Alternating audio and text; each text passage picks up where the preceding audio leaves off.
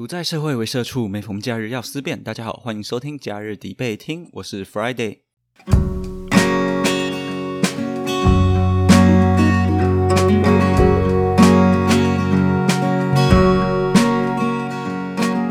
录音的时间是二零二二年的六月十一日上午九点。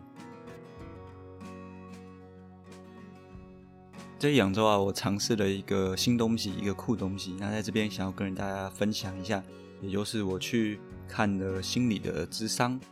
那为什么会去看这心理智商呢？其实我的工作啊，或者是我的周遭的人际啊，常常会带给我不少的压力。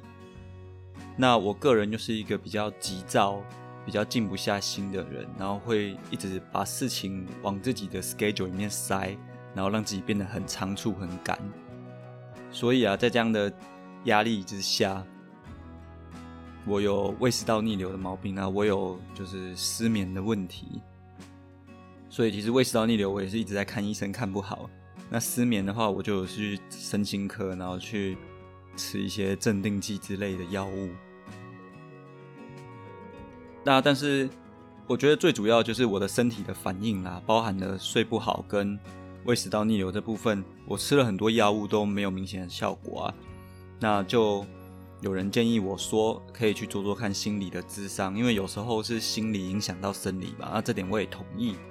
刚好台南市有提供两次免费的心理智商，那这个是所有台南市的居民都可以使用的，请洽零六三三五二九八二。哎，对，那，这不是叶配啊，我只是说，我觉得大家如果有需要的话，都可以去。对那说不定会对呃各位有所帮助。那所以我就去尝试了这个台南市两次的免费心理咨商啊，然后也有挑一个呃算是我觉得可能会我对我会比较有帮助的心理师哦，就是看一下他的资历啊，他的专业范围啊，然后去判断的。那在这边我要先讲的就是啊，对于看身心科或者是去做心理咨询啊，我想。呃，听众们，或者是呃，应该说，希望听众们都不要对这个抱持着排斥的态度啊，因为有些人可能会觉得，好像说，哎，去会去看这些身心科啊或心理之上，就代表自己是神经呃神经病，或者是心理有毛病什么的。那我觉得其实是不至于啦，因为老实说，现代人的这种生活的压力之下，每个人呢多多少少都会有一些心理上的议题啊，不管是工作，或者是对自己的父母、对自己的子女，我觉得。可能很多东西都是需要去去被倾听，或者是说需要被治疗的，对啊，所以希望大家都能够开放的看待这样的一个东西。那回到我去做智商这部分，那本次智商啊，呃，我选的这个心理师，他讲话非常的温和，他讲话的语调会让人觉得你跟他沟通起来啊很舒服。那智商的环境呢，其实是布置的蛮温暖的，所以会让你觉得很放松。那此外，我不确定是不是心理师他用了哪些技巧啊，就可能，嗯，他们有一些循循善诱，让你愿意讲更多话的这种沟通方式吗？总之，他会让我想要讲更多关于我自己的事情。那当我讲完之后，其实他会用一个比较客观的角度去帮你。帮你做整理吧，或者他会给你一些提问，让你去开始反思，说你自己的心理到底是一个什么样的状态。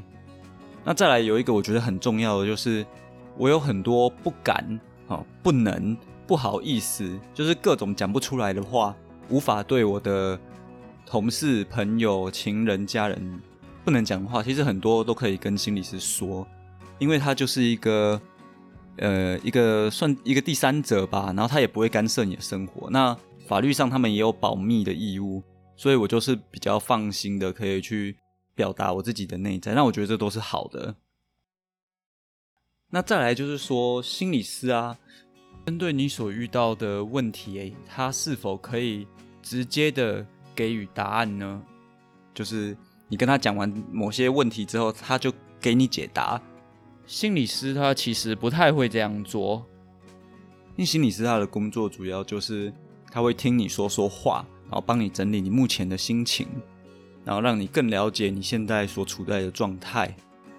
那实质上你最后你要做什么，action，你在出了这个诊疗室之后，你应该怎么面对你的人生，那是你自己的工作啊。心理师是不会给你明确的建议的，所以这一点，嗯，听众们或者是说大家应该都要先知道这样子。那在这整个之上的过程中啊，有两个点算是我印象比较深刻，然后也有帮助我更加了解自己的点。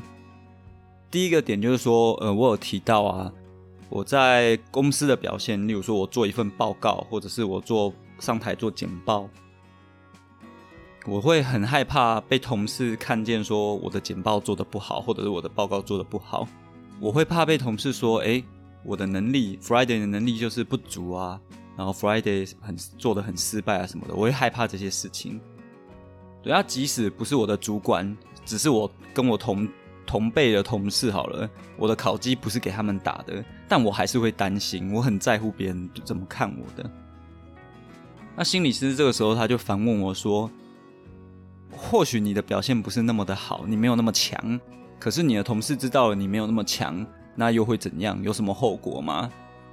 对啊。他问了这个问题之后，其实我想了三十秒到一分钟吧，就我就一直想，我跟同事之间的关系是很淡薄的，我们也不太有私下的往来啊。他们如果觉得我啊，我就是废废的啊，或者是我不够强啊，好像好像那又如何？好像对我也没什么关，就也没什么关系，因为他只是同事，他也他也不是主管什么的。所以我就在想，嗯，会不会这整件事其实根本就没有人在乎？只有我自己在担心被别人看不起，这是第一个反思。那第二个是啊，呃，一样从职场出发好了。我在职场上面，我害怕失败，那我会害怕考绩被打不好。那是因为我做了非常多的努力，哦，在工作上面，不管是在上班时候，还是下班回到家后的持续加班，我都觉得我花了很多的努力跟时间。那结果因为一些政策啊，或者是制度啊，或者一些原因，所以我考绩没有被打得很好。像今年年初的时候，我呃我的节目有稍微提到，我考绩被打得不是很好。那其实那个时候我的士气就是被砍了很多。呃，怎么讲？你就想你的奖金可能只有别人的一半甚至三分之一，那你对于这份工作的看法，你就会改变了嘛？你就会觉得，像我自己，我就会想说。那我现在开始，我就拿多少钱，我做多少事，我不想再做那么多努力的事情了。所以啊，有时候怎么讲，就会进入一个恶性的循环，就是我越来越没有士气在工作上面啊，甚至连我的主管其实好像也都发现这件事。这样说起来很瞎，但是像最近我就被我主管念说，有一个 case，他明明在下班之后五点多。他就马上告诉我，可是我为什么到了隔天早上才处理？那其实我会觉得有一点点不开心，是因为你呃，这个公司才给我多少钱？那现在我下班了，我回去了，你下班后丢给我的工作啊，我隔天早上上班的时候再做，我觉得很合理啊。啊，除非说你给我很多的钱嘛，让有钱能使鬼推磨，让我愿意牺牲我下班的时间来处理工作嘛。那你现在给我的考绩又不好，那我自然就。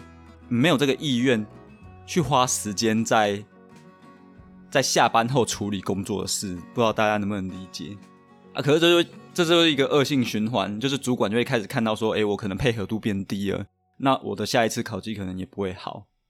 那这种半放弃的状态啊，其实在人际关系上面也有，例如说，呃，我可能不能讲的很明显，但是我在人际关系上面，如果我很努力的。很认真的、很掏心的去对待某个人哦，但是他给我的回馈不是那么的好，或者是我对他所做的一切，他永远觉得不满足的话，我我也会进入一个放弃的状态，我甚至会开始不太想管，开始觉得很无言，然后想要开始减少接触，想要减少谈话，所以我对于工作或对于人事物，哎，甚至是我最近做股票投资，可能股票失利了。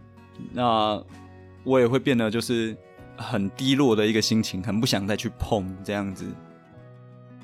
也就是说，我是一个努力过后，但是如果我会发现这件事情是无效的话，我会变得比较两极，我会选择直接放弃，或者是再加倍努力。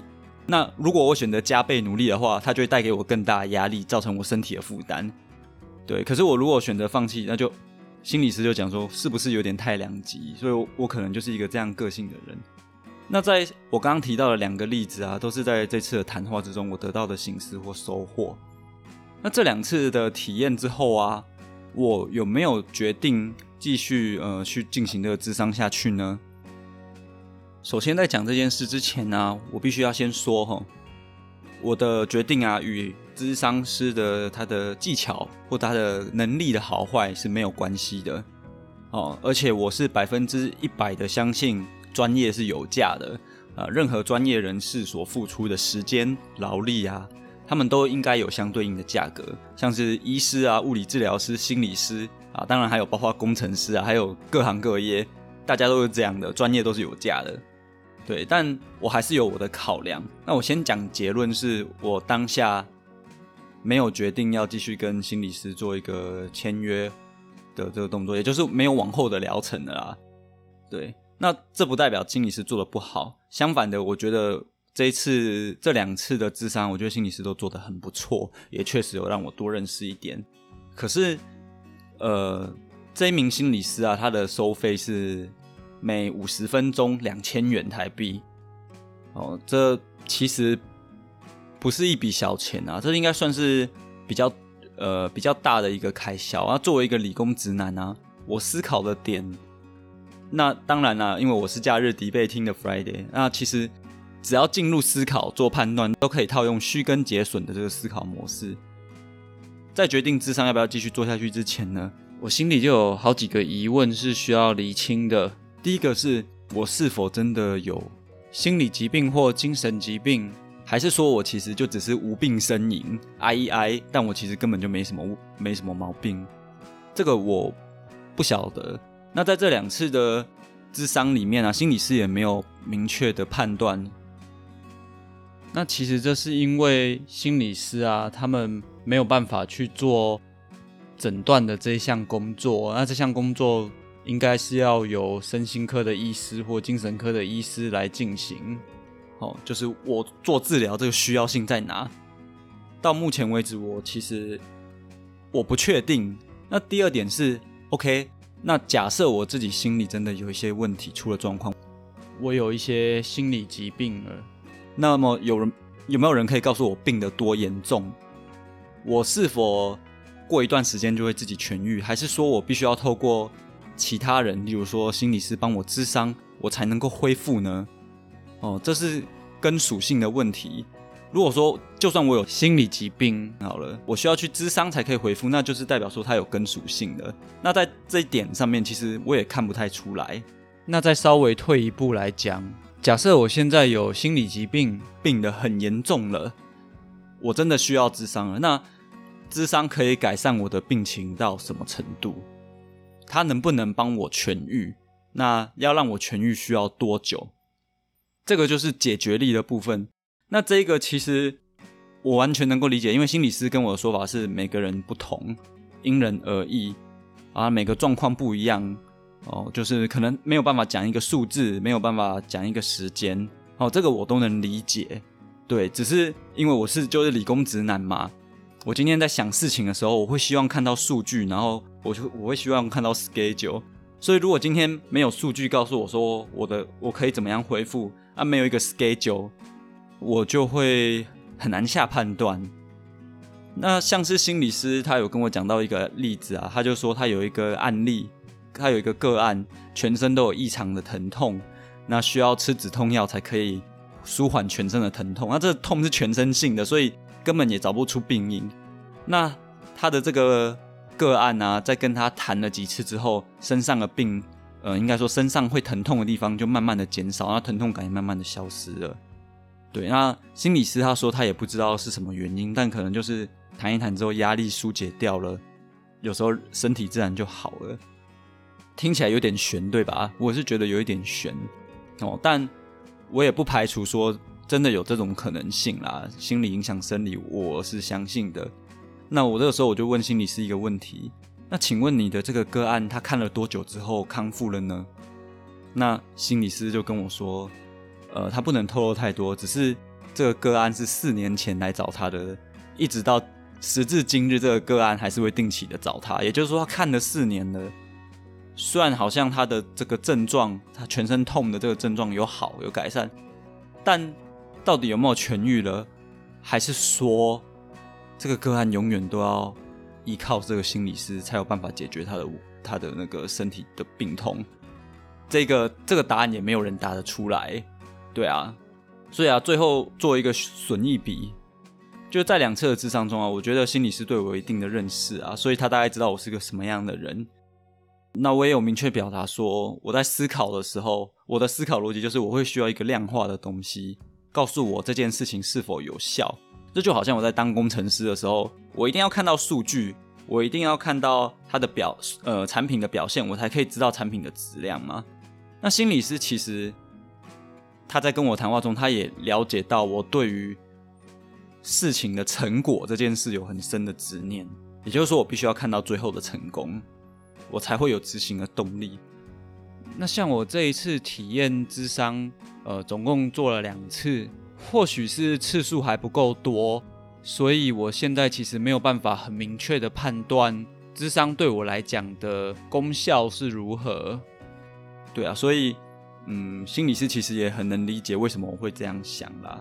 那最后做一个结论呢，就是。智商的过程啊，其实是很舒服的啊，有个人可以听你说说话啊，帮你做梳理，我觉得是非常棒的。那两千元五十分钟的一个智商，我觉得算是一个比较高的消费。目前我还没有办法很清楚的看到我的需要性在哪里。那我是否需要看智商？我到底现在病得多重？到底是不是要透过智商才能改善？看了之后，我能够恢复到什么程度？其实。因为我也才做了两次的智商，那一般来讲，好像是会建议说要做个长一点的时间，例如说八周或者是更长的时间，可能效果会比较明确。但呃，台南市给的额度其实就只有两次啊，那在这两次里面，我还不算能够明确的感受到功效的部分，所以我会没有办法判断是否要。